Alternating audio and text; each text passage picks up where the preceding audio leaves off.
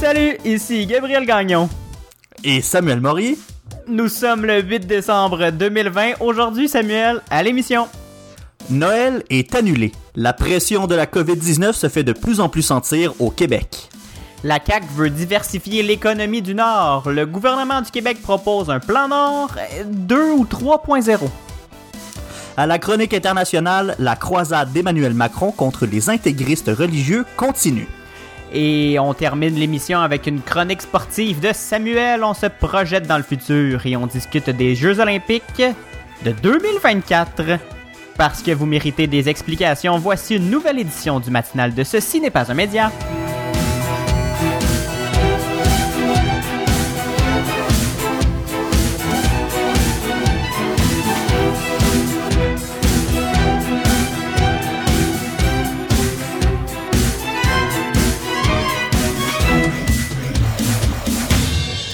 Samuel. Allô, allô, comment vas-tu? Ça va très bien, mon Dieu. On, on revient encore en onde avec un, un fou rire euh, incontrôlable. Peux-tu nous raconter ta... J'ai, pour vrai, j'ai, j'ai, j'ai failli manquer l'ouverture complètement, Gabriel. En plus, là, c'est, là, j'ai un peu honte de raconter, là, mais ça a juste vas-y, pas rapport, là. C'est, oh, ok, juste pour faire un contexte, là, on, on enregistre le soir, puis le soir, des fois, je suis fatigué, puis mon cerveau fait des chemins vraiment bizarres. puis on, on est chacun de notre bord, euh, euh, puis on, on, en- on enregistre chacun de notre côté, mais c'est qu'à chaque fois que je disais, ah, ça enregistre, ça enregistre, et là, je faisais, mon cerveau faisait juste enregistrer le mot en Régis. Et là, j'avais l'image de Régis la bombe qui me venait en tête. J'étais- pas capable de me sortir le mot en Régis de la tête. Fait que je sais pas, ça me faisait On rire. Je suis vraiment fatigué. Je suis vraiment fatigué. Je m'excuse. C'est complètement absurde. encore rire. Comment ça fait pour ça, Samuel? Ah, ça va. Je me suis rampé une jointure cette semaine. Bah, oh mon Dieu, ça m'arrive toujours à chaque semaine, Samuel, à l'escalade. Je ra- Non, mais je rampais tout bonnement du fromage. Ok, tu t'es littéralement râpé une jointure. Oui, fait Ah. qu'il y a- il y avait peut-être un petit bout de peau dans mon spaghetti cette semaine, là, mais euh, je rampais mon bloc de fromage, puis il y a un coin du fromage qui a, qui a brisé. Fait que là, comme ça a basculé, puis là, c'est mon, mon doigt qui est comme arrivé, ça râpe. Fait que, euh, ouais, non, c'est ça, c'est c'est ma grosse péripétie de la semaine. Toi, comment ça, ça s'est passé? Ah ben moi j'ai des scratchs euh, partout sur euh, sur les mains parce que justement euh, à l'escalade euh, j'essaie de faire des des des des, des ma, blonde va me, va m'insulter là en, en écoutant cet épisode là parce que j'essaie de, résoudre des des problèmes des chemins, il y a d'autres termes pour ça là, en escalade. Et euh, je, me, je me cogne, je me rampe les mains sur le mur, je saigne euh, de toute beauté. On dirait que je suis un enfant de 9 ans dans la cour d'école qui apprend à courir les souliers détachés. C'est euh, Ah, ouais. oui, oui, c'est ça. C'est euh, c'est ma réalité depuis euh, depuis quelque temps, Samuel, d'arriver au bureau avec les mains euh, les mains d'un enfant de 9 ans. C'est ça, c'est ça la vie. Ben, écoute, c'est pas pire. Au moins, ça, ça va te faire de la belle corne, ses, doigts, ses mains, ses doigts. Fait que tu vas avoir Exact. des belles mains toutes sèches, bien dures, pas le fun. Exactement, mais qui ne s'ouvriront pas à la moindre à la moindre prise d'escalade, ce qui est positif, hein, euh, somme toute. Mais euh, ce qui est le fun, c'est que c'est pas mal la seule chose qu'on peut faire euh, en zone rouge, euh, l'escalade. Les centres d'escalade sont toujours ouverts au Québec et ça me permet de, de me changer les idées et de sortir de chez moi. C'est merveilleux. Ouais, parce que sinon, le temps est pas mal long. Hein. Oh, oui, comme, comme dirait Monsieur Vincent Vallière, hein, le temps est pas mal long, Samuel. Raison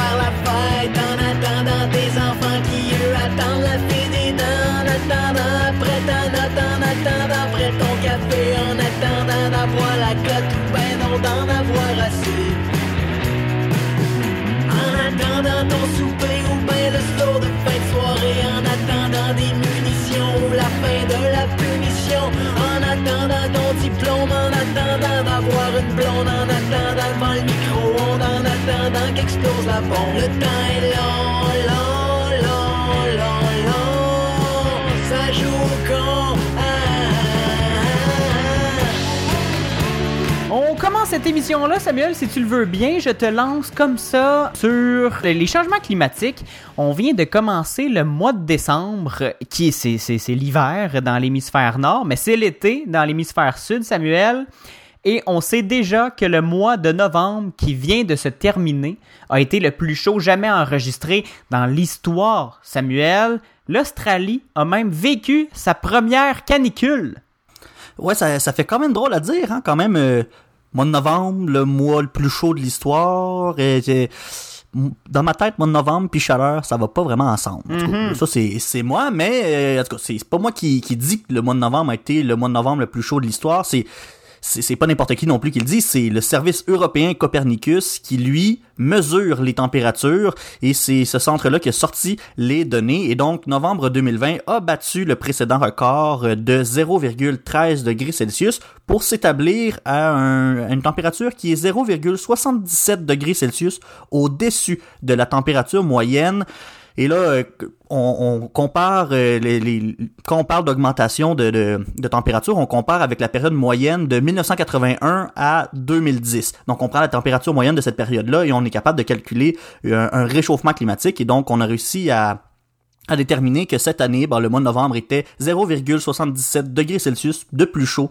que la période de 30 ans qui, qui, qui s'est euh, qui s'est déroulée juste un peu avant. Et c'est pas la première fois, Gabriel, que je parle de réchauffement climatique à l'émission. On s'est déjà parlé de ces augmentations de température-là. Et je me souviens, on s'en était parlé également du, fait que ben c'est vrai que ça, a pas l'air si gros que ça comme réchauffement. C'est, c'est même pas un degré Celsius euh, qui a augmenté. C'est-tu si grave que ça? Ben c'est vrai que ça a pas l'air énorme, Gabriel, mais sur un an, ça fait beaucoup. Et depuis les années 70, là, on est capable de, de, de voir une, une augmentation claire et nette de la température. En fait, par année, c'est environ 0,2 degrés, pas par année, par décennie, je veux dire, c'est environ 0,2 degrés qu'on gagne à chaque euh, 10 ans. Ça va extrêmement vite. Et si c'est euh, 0,77 degrés qu'on gagne au mois de novembre, mais à l'année longue, ben ça devient 1, 1.2 degrés, ça devient beaucoup, beaucoup plus. Et euh, si ça continue comme ça au rythme actuel, 2020 s'enligne pour battre le record de 2016 qui était l'année la plus chaude.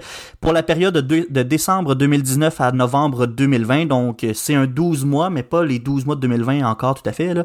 On a euh, mesuré une augmentation de 1,28 degrés Celsius par rapport à l'ère pré-industrielle qui elle est notre euh, no- notre point de repère quand on parle de l'accord de Paris.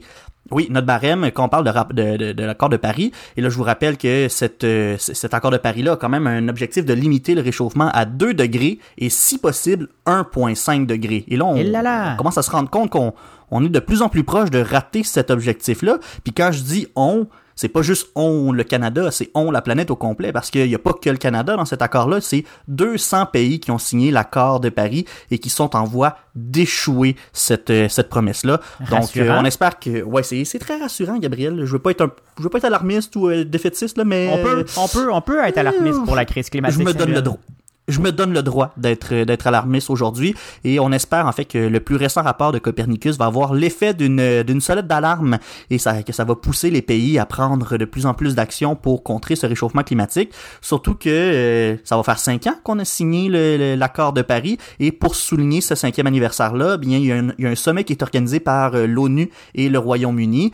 Donc euh, ils vont avoir les- tous les pays qui vont se rassembler encore une fois. On espère que les gens vont prendre conscience de l'urgence qu'il y a en ce moment et qu'on va proposer des, des solutions encore plus drastiques pour essayer d'enrayer le problème. Il va falloir agir vite, Gabriel, parce que là, on, on commence à s'approcher d'un niveau où les conséquences vont devenir de plus en plus désastreuses. Tu l'as dit en ouverture, il y a une canicule en Australie, mais une canicule en Australie, oui, c'est pas juste de la chaleur, mais c'est de la chaleur extrême. On parle de 48 degrés Celsius qui a été mesuré là là! en Australie. 48 degrés, là, c'est chaud. Et ça, bon, ça vient avec de la sécheresse et des feux de forêt. Et l'année passée, Gabriel, l'Australie, qui a pas du tout été épargnée par les feux de forêt, ce sont des gros, gros feux de forêt qu'on a eu l'année dernière. Ça commence encore une fois cette année. On ne sait pas ça va pr- prendre quelle ampleur, mais des feux de forêt, ça va devenir chose courante en Australie si euh, on on fait pas attention et il y a aussi l'Arctique qui qui se qui se débrouille assez mal là. ça se réchauffe mais ça se réchauffe pas mal plus vite que le reste de, la planète on parle de deux fois plus rapidement et cette année bon la calotte glaciaire qui est euh, qui est pas très épaisse là, a enregistré le deuxième niveau le plus bas de la banquise arctique cette euh, année donc euh, on voit la glace qui fond à vue d'œil Gabriel on va se croiser les doigts pour que le mois de décembre donne un petit break puis que on se console en se disant que 2020 finalement c'était moins pire que 2016 On se croise les doigts, mais j'ai pas l'impression que euh, ça va se réaliser, Samuel. J'ai pas l'impression que décembre va nous donner un petit break, malheureusement. Merci beaucoup, Samuel, de, jeter, de mettre la lumière sur cette, encore une fois, très importante enjeu. Merci. Au retour, Assistons-nous à une baisse historique des naissances en raison de la pandémie ou c'est une grosse question qu'on a là, Gabriel? Oui, je vous explique ce qu'il y en est tout de suite après l'impératrice, un groupe disco pop Samuel que tu m'as défa- que tu m'as fait découvrir, un groupe français. Voici donc Voodoo remixé par Lazy Wax au matinal de ceci n'est pas un média. À tout de suite à CFAC 88.3 à Sherbrooke et partout dans le monde en balado. Vous écoutez le matinal de Ceci n'est pas un média.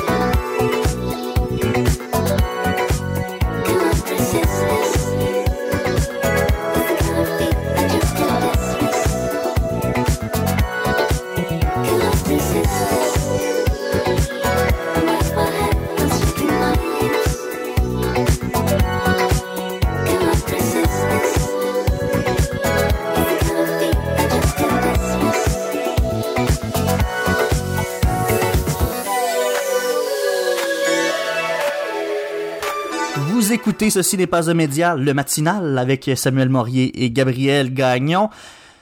Gabriel, la pandémie aura probablement une pression euh, à la baisse sur euh, les, naissances au Québec, pas au Québec, mais dans la- sur la planète en entier, en fait.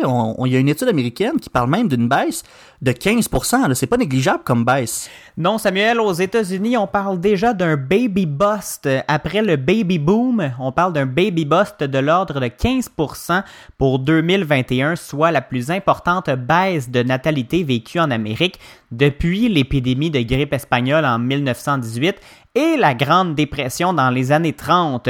À titre de comparaison, Samuel, le crack de 1929 avait entraîné un recul des grossesses de 15% et la grippe espagnole avait réduit de 13% le nombre de bébés mis au monde euh, sur la planète. La dernière récession en 2008 avait fait euh, chuter à, elle, à elle seule, en fait, de 10% le nombre de bébés nés aux États-Unis. Une baisse de 15% en 4 mois, Samuel, ça paraît peu, hein, euh, mais c'est immense, comme tu l'as dit en ouverture. C'est, selon les chercheurs, c'est historique en termes démographiques. L'étude, en fait, de- des chercheurs se base sur des mots-clés recherchés sur Internet. Des mots-clés comme Clear Blue, qui est la marque euh, populaire de tests de grossesse, ovulation, test de grossesse, nausée du matin. Et ils ont tous été moins utilisés ces derniers mois. Par contre, la fréquence des mots chômage, mise à pied a bondi sur les moteurs de recherche, a un autre signe d'une baisse des naissances. Et les recherches avec le mot chômage, Samuel, se sont multipliées par 20 au début du confinement aux États-Unis. Elles restent aujourd'hui 10 fois plus élevées qu'en temps normal.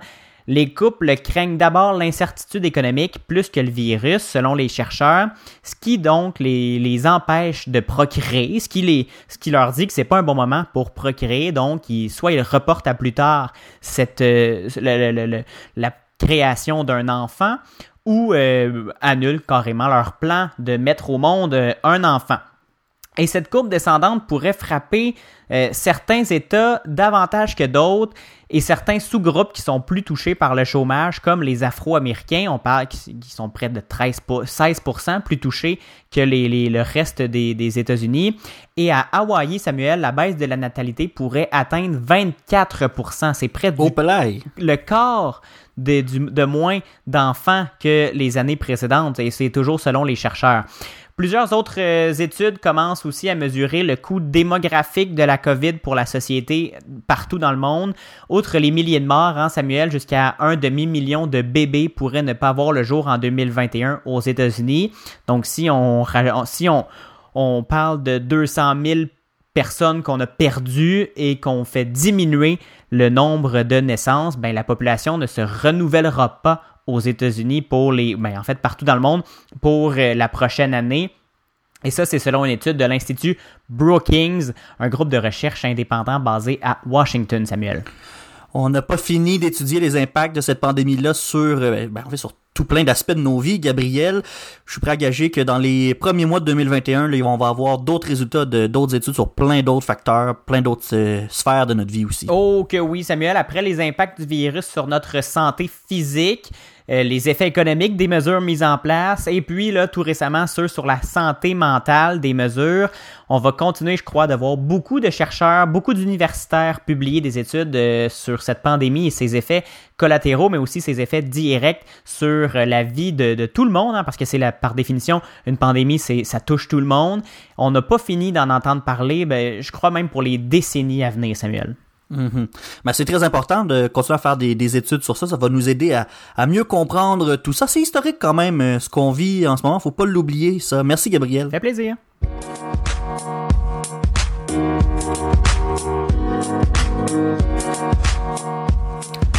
Après la pause, Québec recule et décide d'interdire les rassemblements pour Noël en zone rouge. Je fais le point sur la situation de la pandémie au Québec.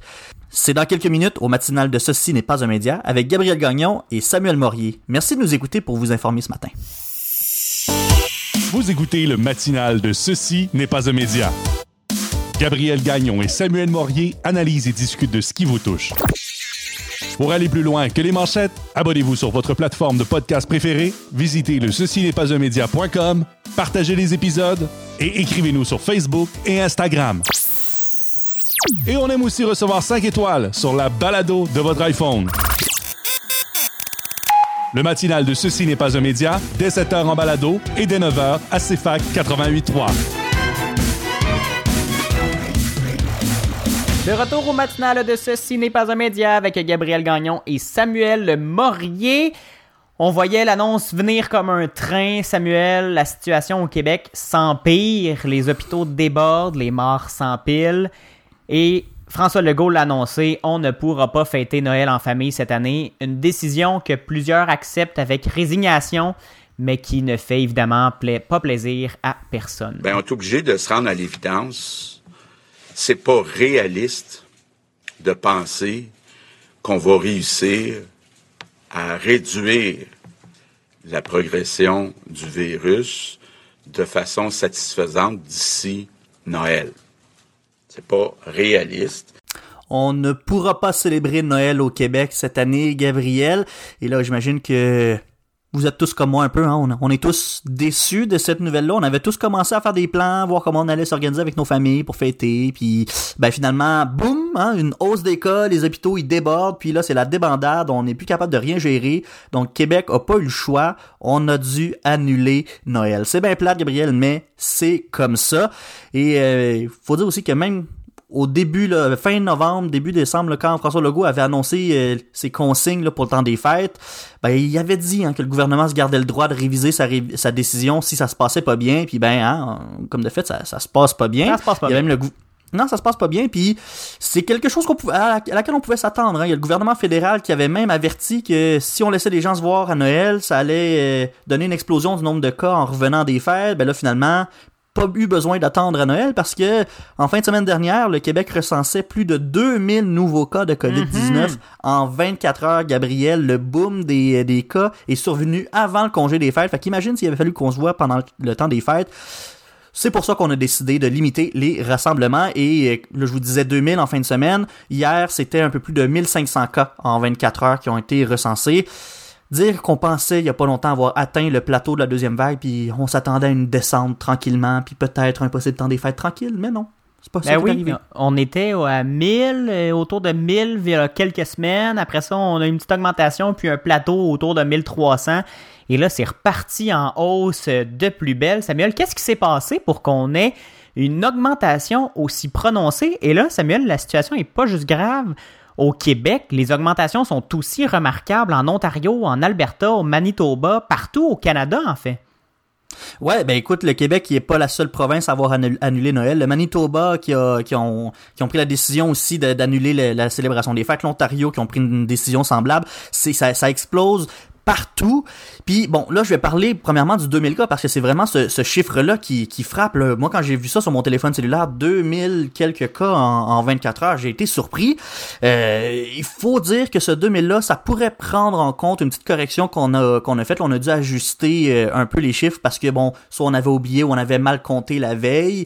Mais cette proportion de, de correction-là, on ne sait pas est grosse comment. Est-ce que c'est 10 cas, est-ce que c'est 100 cas, est-ce que c'est 500 cas On peut pas le savoir. Mais chose certaine, c'est que c'est quand même beaucoup beaucoup de cas qu'on a eu en 24 heures. Oui, parce qu'il faut regarder, Samuel, c'est la moyenne sur 7 jours, la fameuse euh, Mhm. moyenne mobile sur 7 jours. Et cette moyenne-là, elle est à la hausse. On le, on le voit depuis, euh, depuis plusieurs jours. Oui, on le voit. Puis bon, à part ces, ces corrections-là qui font qu'on monte à 2000 une journée, ça reste que là, on est quoi, à 1500 par jour dans, dans, dans ce coin-là. C'est beaucoup. Et euh, bon, le plus gros facteur de transmission en ce moment, et ça, c'est le, le ministre de la Santé et des Services sociaux, M. Christian Dubé, qui, qui, qui le dit, c'est le magasinage du temps des fêtes, Gabriel. L'achalandage dans les magasins pour les fêtes, qui- pour les fêtes qui s'en viennent, ben, il y a tellement de monde qui se précipite des magasins qu'il y a beaucoup de transmission communautaire qui se fait dans, dans, dans les magasins et ça expliquerait pourquoi il y a une explosion des cas. Il y a aussi le fait qu'on observe un relâchement du côté de la population. On le voit de plus, depuis quelques mois, là, euh, les gens se, se- se- se- relâchent un peu les, les, la- les consignes, mais là vraiment il y a un relâchement dans les régions euh, où c'est encore possible de se regrouper. Il y a encore des endroits où on peut se regrouper jusqu'à 10 personnes, mais on voit que les gens se regroupent, mais ils font même pas attention non plus quand ils se regroupent. Ils, ils font comme si de rien n'était, puis bon ben c'est traite parce qu'on pense qu'on est en sécurité, puis ben finalement il y a une éclosion, puis les 10 personnes sont euh, sont infectées. On l'a vu euh, voilà, au Bas-Saint-Laurent, qui avait été épargné par la première vague, puis qui euh, cet ça. été a eu de plusieurs, plusieurs éclosions. On l'a même mis en zone orange rapidement. là. Donc c'est ça, c'est un facteur, c'est en fait c'est une combinaison du magasinage des fêtes, de rassemblements qui sont pas respectés, etc. Mais quoi qu'il en soit, le gouvernement provincial a maintenant mis une limite de clients hein, dans dans les magasins depuis euh, euh, la semaine dernière. En fait, les magasins sont limités dans le nombre de clients qu'ils peuvent accueillir et ça va en fonction de la superficie du magasin. Fait que faut pas faire le saut si on va faire nos, euh, emplettes de Noël puis qu'on doit faire la, la file à l'extérieur. C'est pas parce que le magasin est plein, mais c'est parce qu'il y a peut-être un maximum de quatre personnes à l'intérieur. Fait qu'il faut que tu attendes un petit peu plus longtemps. Une bonne idée, si tu veux mon avis, Samuel, de limiter le nombre de personnes à l'intérieur des centres d'achat qui sont euh, souvent le théâtre de grands rassemblements. Des mesures nécessaires hein, si on veut réduire le nombre d'hospitalisations parce que c'est justement là que ça va vraiment pas bien. Il y a une pression énorme sur le système de santé. Et là, le gouvernement du Québec a mis en place des mesures exceptionnelles pour les hôpitaux. Ouais, ça se sent cette pression-là de, la COVID-19, surtout dans les urgences. Il y a des hôpitaux qui débordent partout euh, au Québec, mais principalement en Montérégie, à Montréal, en Outaouais et, dans la ville de Québec. En Montérégie, là, en moyenne, les urgences sont occupées à 140 et il y a même l'hôpital à Pierre-Boucher qui est à 189 Et d'occupation dans ces urgences. C'est, c'est énorme. Et donc, c'est pour ça que le gouvernement a annoncé une réduction de 50% des activités des blocs opératoires dans les hôpitaux. On libère de la place. On espère, on, on espère être prêt à accueillir euh, cet, euh, cet afflux de personnes-là euh, contaminées par la COVID-19. Et on prévoit peut-être aussi, d'ici la fin de l'année, qu'on pourrait réduire les activités à 30%. Donc, un 70% de, de réduction des activités. On est exactement, Samuel, là où on ne voulait pas être, c'est-à-dire de délester des, les hôpitaux et de, de- de diminuer la capacité de soigner des gens euh, qui en ont besoin dans les hôpitaux. Mhm. Mais malgré tout, il y a de l'espoir, Gabriel. Parce que le vaccin s'en vient. Santé Canada l'a peut-être pas encore approuvé, mais euh, on pourrait voir une, une distribution des vaccins dès lundi prochain si on a enfin le hockey. Parce que Pfizer est prêt. C'est ça, c'est pas fait, Samuel, mais c'est presque fait. C'est une formalité. Même Santé Canada le dit que ça va s'en venir, l'approbation du vaccin. Oui, c'est ça. Et là, on est sur le stand-by. On est prêt à distribuer. Pfizer pourrait nous euh, pourrait distribuer 4000 doses dès lundi prochain au Québec. Puis ensuite, euh, au courant du congé des fêtes, c'est 57 000 doses supplémentaires qui pourraient être distribuées au Québec. Ce sont les résidents des CHSLD qui vont être les premiers à recevoir euh, les doses de vaccins. Et le gouvernement a déjà commencé à, me- à mettre en place sa stratégie de vaccination. On a identifié des sites où on va pouvoir entreposer les vaccins, etc. Et dans les trois premiers mois de 2021, bon, on va pouvoir euh, vacciner environ 1,3 million. On va pouvoir euh, avoir 1,3 million de doses supplémentaires de Pfizer et Moderna en Ah ben? début 2021. Fait qu'un total Ouais. de Mais il faut quand même 1,5 million de personnes euh, vaccinables. Ben non, de doses, donc il faut diminuer par de moitié C'est parce vrai. que ça prend deux doses pour immuniser euh, quelqu'un. C'est vrai. Mais là, il faut faire attention. C'est pas parce que là, la vaccination va, pourrait commencer la semaine prochaine qu'on est en sécurité. Il Mhm. faut pas avoir ce faux sentiment de sécurité-là. Parce qu'il faut dire, on est 8 millions au Québec, Gabriel. À deux doses pour immuniser une personne, ça va en prendre des doses de vaccin. On n'est pas prêt à vacciner encore toute la population. Il va falloir continuer à faire des sacrifices, même si la campagne de vaccination va être commencée. Avec une quantité limitée de vaccins, Samuel, il va falloir avoir un plan de match bien précis. On commence par quoi, par qui et quand? Ben là, je vous l'ai dit, ça sera, ça va être les résidents des CHSLD qui vont être les premiers à recevoir euh, les vaccins. Bon, les 4000 doses qui s'en viennent vont être réservées pour la région de Montréal, mais vraiment, on va aller vacciner tous les résidents de, de CHSLD en premier. Ensuite, on va aller vers les professionnels de la santé. On va commencer par ceux qui sont les plus à risque de l'attraper parce que soit ils ont des contacts fréquents avec des malades ou parce qu'ils ont des risques de la transmettre à des gens vulnérables. Par la suite, on va y aller avec les résidents de résidences privées pour aînés, puis les résidents des communautés isolées ou éloignées. Quand on va avoir fait ces quatre groupes-là, on va seulement avoir vacciné 2,9 millions de personnes au Québec. Mais c'est les plus Il va falloir qu'on continue. C'est les plus à risque, mais c'est pas avec ces quatre groupes-là qu'on va être débarrassé. Il va falloir continuer la campagne de vaccination. Mhm. Et là, on va tomber euh, aux adultes de 60 ans et moins qui éprouvent des problèmes de santé euh, aggravants, donc des maladies chroniques, de l'obésité morbide, la di- euh, le diabète, des problèmes cardiaques, etc. Ensuite, on va aller vers les travailleurs de services essentiels de moins de 60 ans. Et on va terminer avec le reste de la population, les jeunes et les femmes enceintes. Donc, Gabriel, toi et moi ne sommes pas une priorité. Ben évidemment, on n'est pas une priorité, on s'en attendait, mais quand un coup que les gens vulnérables vont être vaccinés, on va pouvoir relâcher un peu, on imagine, les mesures, parce que c'est pour ça qu'on qu'on travaille en ce moment, c'est pour les protéger, eux. Merci Samuel de ces informations euh, très éclairantes. Ça m'a fait plaisir.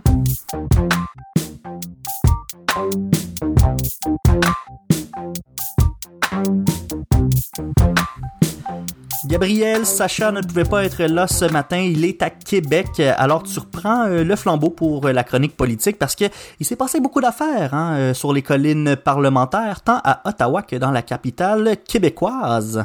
T'as raison, Samuel. Je veux juste commencer rapidement en parlant d'une prise de bec entre les partis d'opposition et le gouvernement Legault. Euh, je te prends, je te prends de court, Samuel, mais ne t'inquiète pas, je sais où je m'en vais. Le Parti libéral du Québec qui a questionné euh, le, premier ministre Legault et le ministre de la Santé en mettant le doute sur la gestion de la pandémie et la situation dans les CHSLD. Et le premier ministre n'a pas du tout apprécié son, son, son, le, le ton de l'opposition, a même traité le porte-parole en santé de l'opposition d'immature, ce qui a euh, évidemment euh, fait soulever les passions à l'Assemblée Si nationale. le Le- Premier ministre souhaite faire de la diversion, je vais lui laisser faire de la diversion. La réalité, Monsieur le Président, c'est que après l'échec du défi 28 jours, aucune mesure supplémentaire a été mise de l'avant pour supporter l'effort des Québécois. Nous sommes rendus à 7000 décès. Hier, c'était un record pour le Québec, 1514 cas. Le Premier ministre a dit dans l'actualité qu'il ne voyait aucune erreur que son gouvernement avait commise pendant la gestion de crise. Est-ce qu'il peut convenir avec nous que l'annonce précipitée du plan de Noël, sans mesures supplémentaires, était bel et bien une erreur? Monsieur le Premier ministre. Monsieur le Président, hier, il y a eu un nombre record dans le monde de cas, de nouveaux cas de COVID. Il y a eu un nombre record aux États-Unis. Et là, la chef de l'opposition officielle ramène même pas à l'ordre son député de Nelligan qui dit qu'on a trop de mesures au Québec. C'est irresponsable. C'est un manque de maturité, Non, Monsieur le plaît. Président. Non, non, non, non, non, non. Non, vous me semble. Non, non, je m'excuse, là. Je- non. président de l'Assemblée nationale a d'ailleurs dû intervenir. Donc, euh, ça brasse du côté de Québec, mais le, le- le- c'est- ce sont des échanges qui sont, je crois, nécessaires, hein, parce que le gouvernement n'a pas, euh, même si on est en situation d'urgence et de pandémie, l'opposition doit jouer son rôle et doit euh, questionner le gouvernement pour s'assurer que les Québécois sont le mieux servis possible. Samuel, on revient sur euh, une, péripétie du, Québec depuis, ma foi, 2011. Québec veut conquérir le Grand Nord pour creuser puis aller chercher les précieuses ressources naturelles qu'on y retrouve. C'est ça, mais ça, me- c'est du déjà vu, le plan Nord, euh, c'est... C'est pas une nouvelle idée, là. ça va en prendre combien de plans de Nord pour qu'il se passe enfin de quelque chose dans le nord du Québec?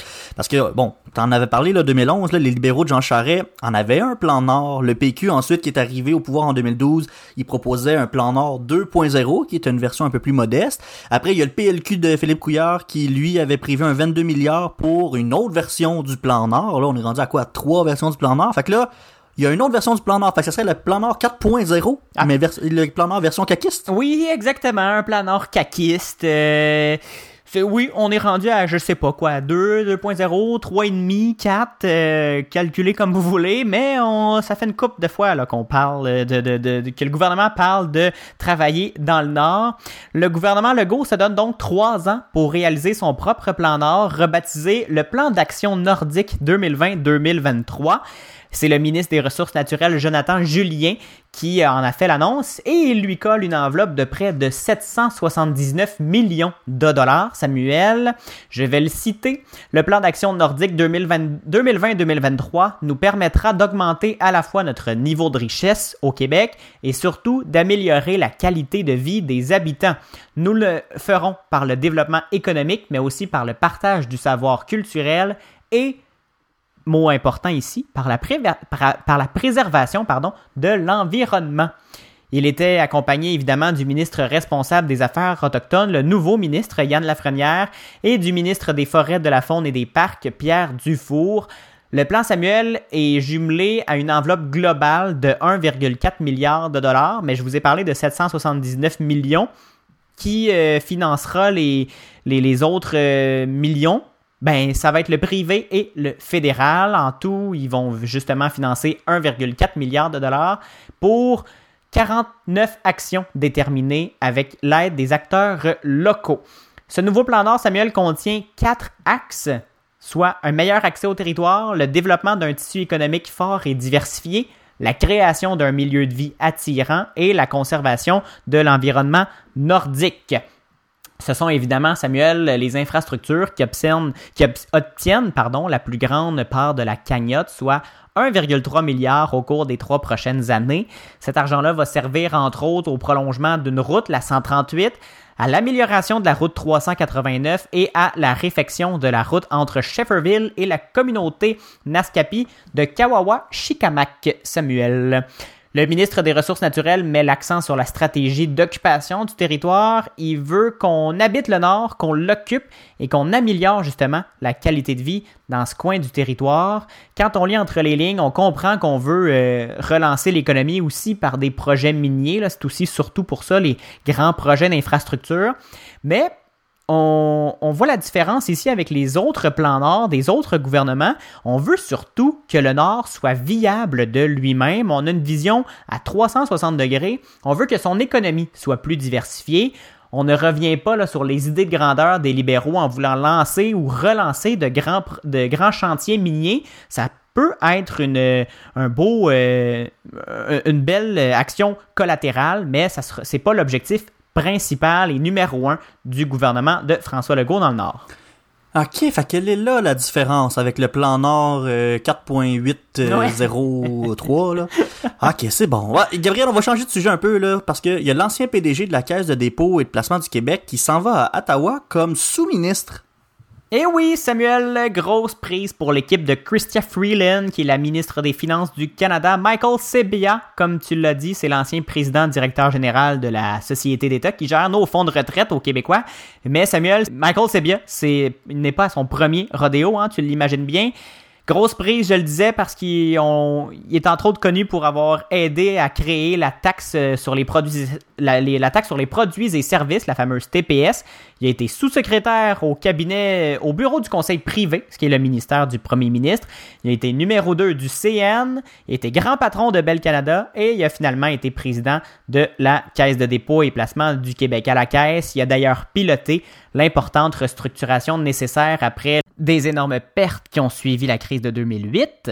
Et ce 14 décembre, Samuel Michael Sebia ajoutera un nouveau rôle à sa feuille de route qu'on peut qualifier, je crois, d'impressionnante. hein. Il va devenir sous-ministre fédéral aux finances, une fonction névralgique dans l'administration gouvernementale, au même moment où Ottawa travaille sur la relance économique, tout en gérant un déficit historique, on en parlait la semaine dernière.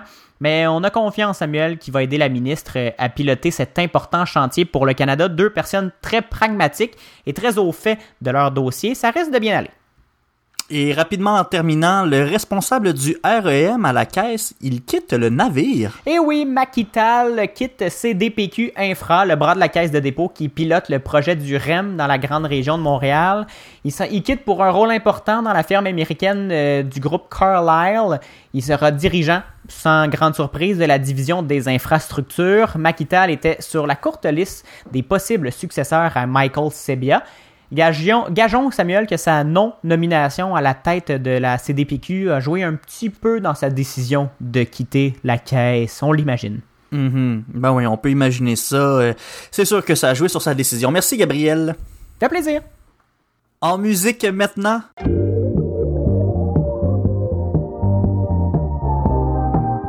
Voici Atomic Suzy par Kinked, une nouveauté musicale de CFAC. Au retour, Gabriel, tu nous reviens sur une petite chicane entre le président français et le président égyptien. Restez là. Atomic Suzy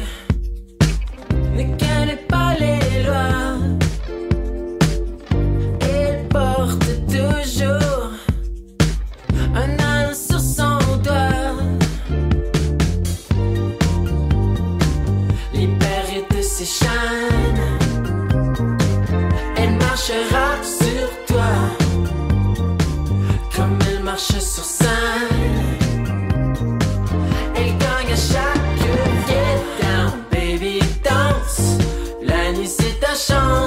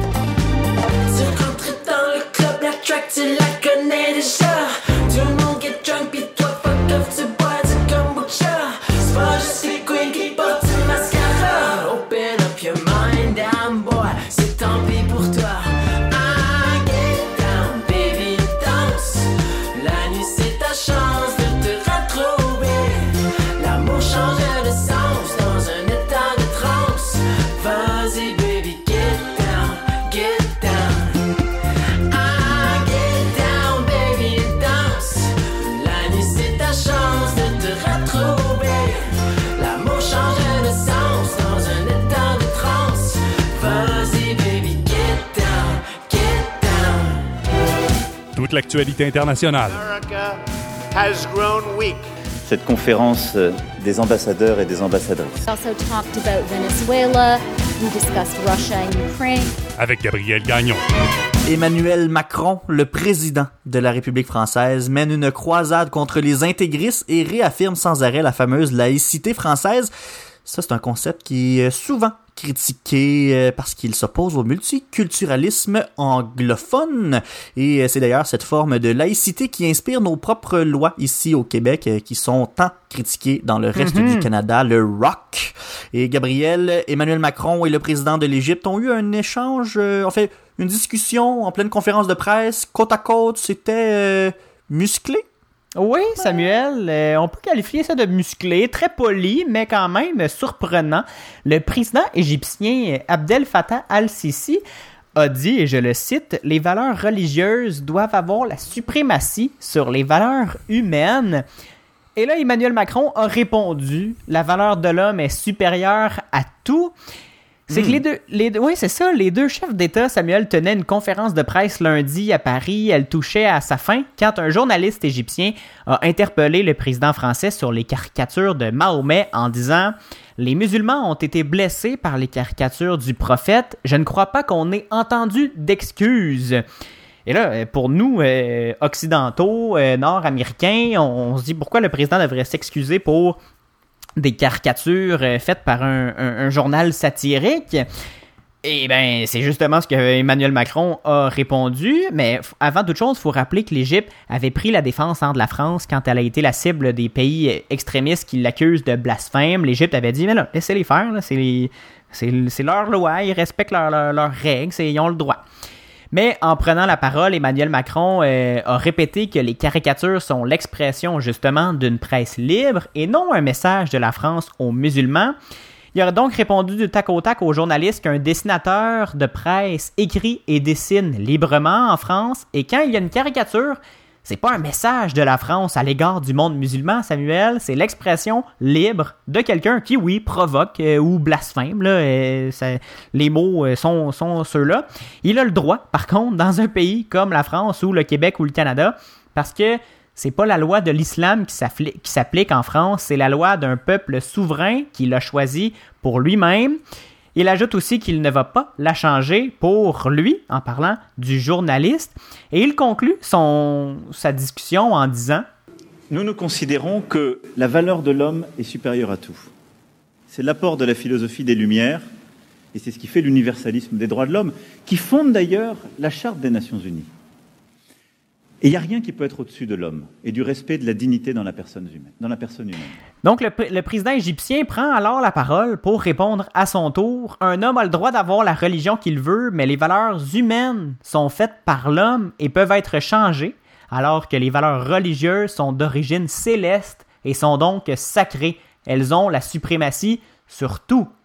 Donc, rendre euh, égale valeur humaine et religieuse nécessite un débat calme et objectif. Mais je ne sais pas si dans la tête du président égyptien, là, dans cette phrase-là, il y a vraiment un débat qui peut se faire après cette déclaration qu'elles ont la suprématie sur tout. Mhm, ouais, c'est intéressant, Gabriel. En fait, c'est surtout intéressant comme échange. Je parlais de musclé, mais je pense qu'en fait, c'était c'était plus vigoureux, Oui. plus que musclé. Là. Il n'y a pas eu de... Il y a, il y a personne qui s'est manqué de respect. On n'a pas eu de, de, de- d'insultes ou... Ah, ce, qui, ce qui a marqué Samuel, et c'est pour ça que je vous en parle aujourd'hui, c'est que dans le contexte d'une conférence de presse entre deux euh, dirigeants internationaux, on, on y va dans, les, dans le grand consensus là, et on veut mettre l'accent souvent sur ce qui, le- ce qui relie ces deux euh, dirigeants-là. Et là, que la, question du journaliste est un peu venue euh, bousculer les plans. Les dirigeants auraient pu très bien dire c'est terminé, on ne répond pas. Il y avait déjà même pu euh, leurs écouteurs euh, de, traduction simultanée, mais ils ont tenu à réaffirmer chacun leur position dans un échange cordial, mais qui démontre très bien les différences entre ces cultures-là. Un fait important à noter, je crois, et je pense qu'on peut tous prendre cette, une petite leçon de débat civilisé avec Macron et euh, Monsieur Alsaci. Absolument. Tant et aussi longtemps que ces gens-là puissent discuter et échanger ces idées-là, tout se passe bien. Exact. C'est ça l'important. On garde le dialogue ouvert. Et on va changer de sujet un peu, euh, Gabriel. On se retourne vers les États-Unis parce que Joe Biden continue de nommer des membres de son futur cabinet pendant que Trump, lui, s'empêtre dans ses défaites judiciaires. Ça va pas bien pour euh, Donald Trump euh, Non. et ses recours euh, Ça- à la justice. ça va pas bien, Samuel, pour ses recours en justice, mais il sera plus président le 20 janvier, Samuel, donc on va se concentrer sur le, président euh, élu, le président désigné des États-Unis, et on, c'est lui qui a le futur grand rôle dans cette grande euh, expérience américaine. Donc, Joe Biden est en train de se bâtir un cabinet ministériel, mais il se prépare au pire en même temps c'est que les démocrates ont peur que le Sénat, qui est contrôlé pour le moment par les républicains, bloque les nominations du président, ce qui paralyserait le nouveau gouvernement. Ça serait pas pratique, un gouvernement pas de ministre, hein, Samuel? Et là, les démocrates mettent beaucoup d'espoir sur les courses complémentaires en Géorgie qui donneraient une égalité démocrate et républicaine si, seulement si, les démocrates remportent les deux sièges. Et tu sais, on parlait de dialogue qui doit rester ouvert. C'est pas un exemple, là, ça, euh, Non, aux États-Unis, si on décide de bloquer. euh, en tout cas, je m'égare, je m'égare. mais là, euh, euh, plus sérieusement, qu'est-ce qui va se passer si jamais euh, les démocrates remportent ces, courses complémentaires-là et qu'il y a une égalité au Sénat? Qu'est- Qu'est-ce qui va se passer? En fait, s'il y a une égalité au Sénat, Samuel, c'est une victoire pour les démocrates parce que c'est la vice-présidente qui va trancher. Elle a donc un rôle très important dans cette future législature. Normalement, le vice-président est un rôle euh, symbolique en attendant que le président ne puisse plus euh, travailler. Mais là, s'il y a égalité au Sénat, c'est Kamala Harris qui est démocrate et progressiste qui va euh, trancher et elle pourrait mettre bien sûr de l'avant des projets de loi plus à gauche du centre. Alors voilà, je ne vais pas euh, énumérer les nominations de Biden ce matin. Je pense pas que ça vous serait utile pour la compréhension des enjeux, mais sachez qu'il faut surveiller les deux courses euh, sénatoriales en Géorgie, deux courses complémentaires, parce que ça risque de- de- d'avoir un énorme impact sur les, les décisions et le travail que le gouvernement américain va pouvoir faire. On termine rapidement, Gabriel. euh, bon, parce que il y a un scandale qui vient d'éclater autour euh, du pardon Ouais, un, un parmi tant d'autres. un parmi tant d'autres, parce que là, l'histoire du pardon présidentiel, là, ça, ça fait jaser, puis là, ça, ça a éclaté. Là. Ça- Oui, exactement. Rudy Giuliani, l'avocat du président hein, et ancien maire de New York, qui a d'ailleurs contracté la COVID-19 et qui est à l'hôpital en ce moment, euh, tente d'obtenir un pardon présidentiel de la part de Donald Trump. Il aurait négocié une entente avec M. Trump pour qu'il bénéficie, bé- pour qu'il bénéficie de la grâce présidentielle avant que Joe Biden et son nouveau ministère de la Justice débarquent et mènent des enquêtes sur ses agissements. Donald Trump songe aussi à offrir un pardon préventif à ses enfants qui pourraient être accusés d'avoir menti à un enquêteur pendant l'affaire sur l'ingérence russe et d'avoir produit de fausses déclarations pour obtenir leur code de sécurité plus élevé. Il réfléchit d'ailleurs à la possibilité, et là vous entendez dans ma voix cette, euh, ce petit ton surpris, de s'auto-gracier, Samuel, Ah. Au cas où ça, me, le ça me procureur donne des de hauts le cœur Biden- quand j'entends ça. oui, au cas où le procureur de Biden veuille intenter des poursuites contre lui, il n'est pas poursuivi nulle part. Ben, en fait, oui, il y a des poursuites contre lui, mais au niveau fédéral, il n'y a rien qui est en ce moment contre lui, ni contre ses enfants. Mais il a peur et euh, il, il se doute bien que s'il y a un. Il, donne le- il se donne son pardon, ben, il pourra pas être accusé. Donc, est-ce qu'il a fait des, des- actes répréhensibles? Ben là, est-ce que, est-ce que ce, ce pardon préventif-là est une déclaration de culpabilité euh, d'avance? Là, ben, on, imagine que oui, parce qu'on se pardonne pas pour rien, Samuel, dans ma tête. Mais même si Donald Trump euh, n'a aucun problème à piétiner les quel- quelconques règles, en fait, il serait pas le premier à utiliser à son avantage son pouvoir de pardon. Bill Clinton avait gracié, entre autres, euh, son demi-frère Roger Clinton, qui avait été condamné et emprisonné en 1985 pour possession et trafic de cocaïne. Mais même si Donald Trump envisage de se gracier lui-même, rien n'indique qu'il euh, pourrait le faire. Ça risque d'aller en, Cour suprême si, euh, si ça arrive, parce que c'est- ça s'est jamais fait dans l'histoire du pays. Mais là, si tu veux mon avis, il y a quand même une différence entre gracier quelqu'un qui a fait de la prison pour trafic de cocaïne, puis gracier préventivement quelqu'un parce que t'as peur qu'il euh, se fasse ramasser par la justice américaine parce qu'il a menti sur un procès national. de- Il y a comme une différence, là, je trouve. Oui. dans les... C'est comme... On est d'accord. C'est- pas la même. En tout cas, on s'éter- on s'éternisera pas là-dessus, là, parce que pendant ce temps-là, tous les juges qui font face aux plaintes de l'équipe Trump concernant la possibilité de fraude lors de l'élection, ben, ils démontent une après les autres ces fameux recours en justice. Là, plus de 40 plaintes ont été rejetées et les, ju- et les jugements sont parfois virulents. Une juge a d'ailleurs écrit que le train était passé et que le peuple a parlé. L'élection du 3 novembre est légitime, Gabriel, et c'est Joe Biden qui sera le président le 20 janvier prochain. Exactement, c'est pour ça que je veux pas m'éterniser non plus sur les dernières frasques du président et ses derniers discours. Parce que on le sait, c'est ça qui va arriver. C'est Joe Biden qui va être président le 20 janvier prochain. Il a déjà officiellement le, bon compte euh, au collège électoral, même s'il y a encore des contestations qui sont en cours. Les États qui ont certifié leurs résultats lui donnent les 270 au moins grands électeurs. Donc, il sera président le 20 janvier prochain et on va peut-être pouvoir euh, arrêter de parler de Donald Trump dans les prochains mois.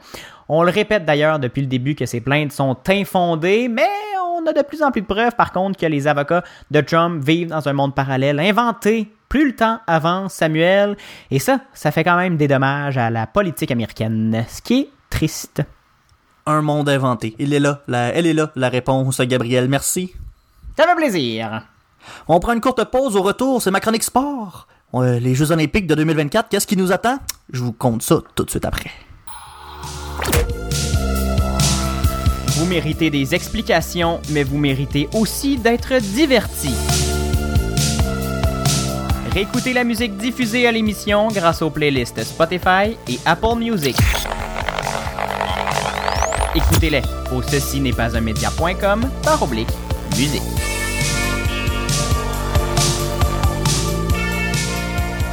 De retour au matinal de Ceci n'est pas un média avec Gabriel Gagnon et Samuel Morier. Le sport. Le tir et le but! Il l'a frappé!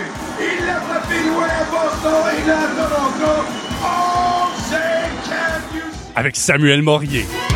Olympique de 2024, Samuel. On est, on n'a même pas fait les Olympiques de 2020, qu'on est déjà en 2024.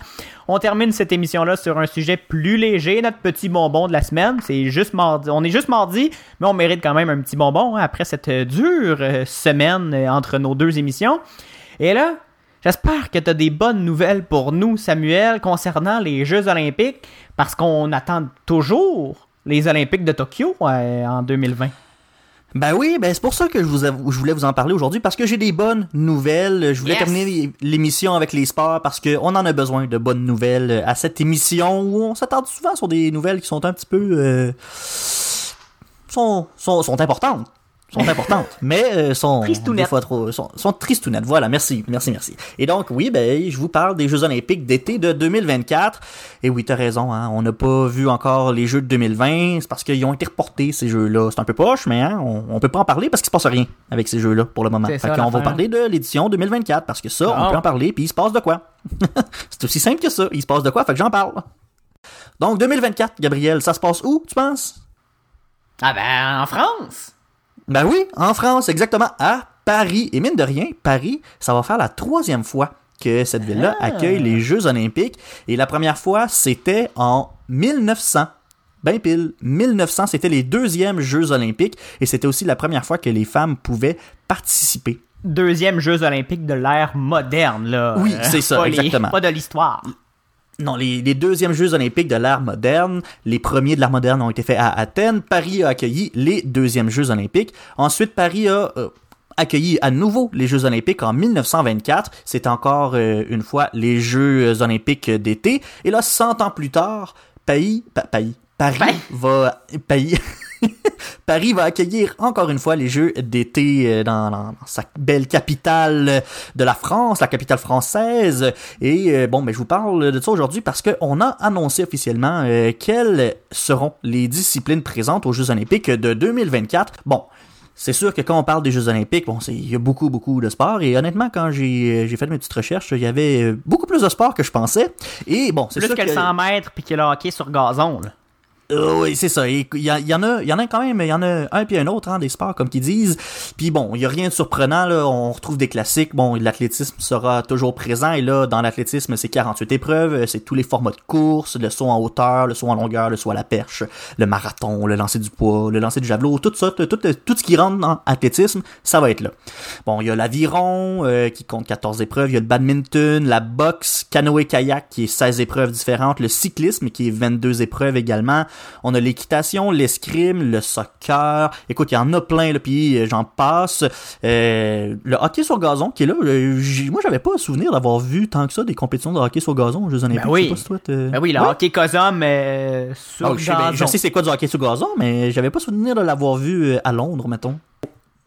Mais euh, bon, il y a le hockey sur gazon qui, euh, qui sera là, le handball aussi qui va être là, la natation euh, qui, qui revient, et là, c'est 49 épreuves de natation, Mhm. donc ça, ça inclut le plongeon, le water polo, la nage synchronisée, et là, il y en a plein, il y a le pentathlon moderne, Gabriel, pentathlon moderne. Écoute, ça, c'est, euh, c'est, c'est un mystère pour moi. C'est un nouveau sport. Je ne connais aucunement ça, mais pentathlon, c'est quoi? C'est, euh, c'est cinq épreuves, j'imagine, penta- pentathlon? C'est une épreuve de cinq disciplines, d'où évidemment le nom de pentathlon. Ces épreuves sont l'escrime, la natation, l'équitation, le tir au pistolet et la course à pied. Samuel, parle-moi de ça à un melting pot. Oh, ouais, écoute, c'est pas toutes les épreuves que j'aurais mis là-dedans, mais c'est pas grave. Des, des, des classiques, mais ce qui retient vraiment l'attention, Gabriel, ce sont les nouvelles disciplines Oui. qu'on va re- retrouver aux Jeux Olympiques.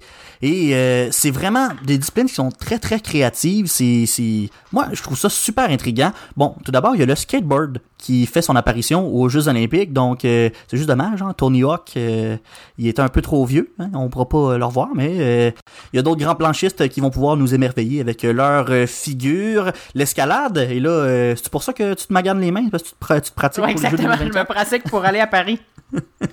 Et là, l'escalade, bon, il va y avoir deux euh, types d'escalade. L'escalade euh, de vitesse, c'est l'escalade en bloc. Le surf aussi, qui va faire son apparition aux Jeux Olympiques. Là, je me demande bien aussi qu'ils vont aller faire du surf à Paris.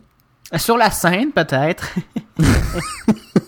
En tout cas, Les, les, les épreuves de surf vont être organisées à Tahiti, Samuel, malgré le fait Ah que ouais? les Jeux olympiques sont à Paris. Oui, oui, à Tahiti, parce que c'est une des plus belles vagues euh, du monde. C'est un peu euh, une tendance qui qu'on qu'on va voir de plus en plus dans les compétitions internationales, un peu comme euh, le- la Coupe du Monde de la FIFA qui est partagée par euh, Mhm. trois pays. J'ai l'impression que les Jeux Olympiques aussi, ça va être ça. là. on va se partager certains certaines euh, épreuves là, parce que bon, des fois c'est plus plus simple de faire du surf à Tahiti qu'à Paris. Samuel, on a bien, tu m'as encore une fois donné euh, bien hâte à, cette année olympique. On, était censé en avoir une en 2020, mais là, ça va être pour euh, l'année prochaine. Mais euh, 2024. Et là, en 2026, on en parle déjà. Ça va être les Jeux d'hiver à Pékin pour une deuxième fois. Bien hâte de voir ce que ça va donner.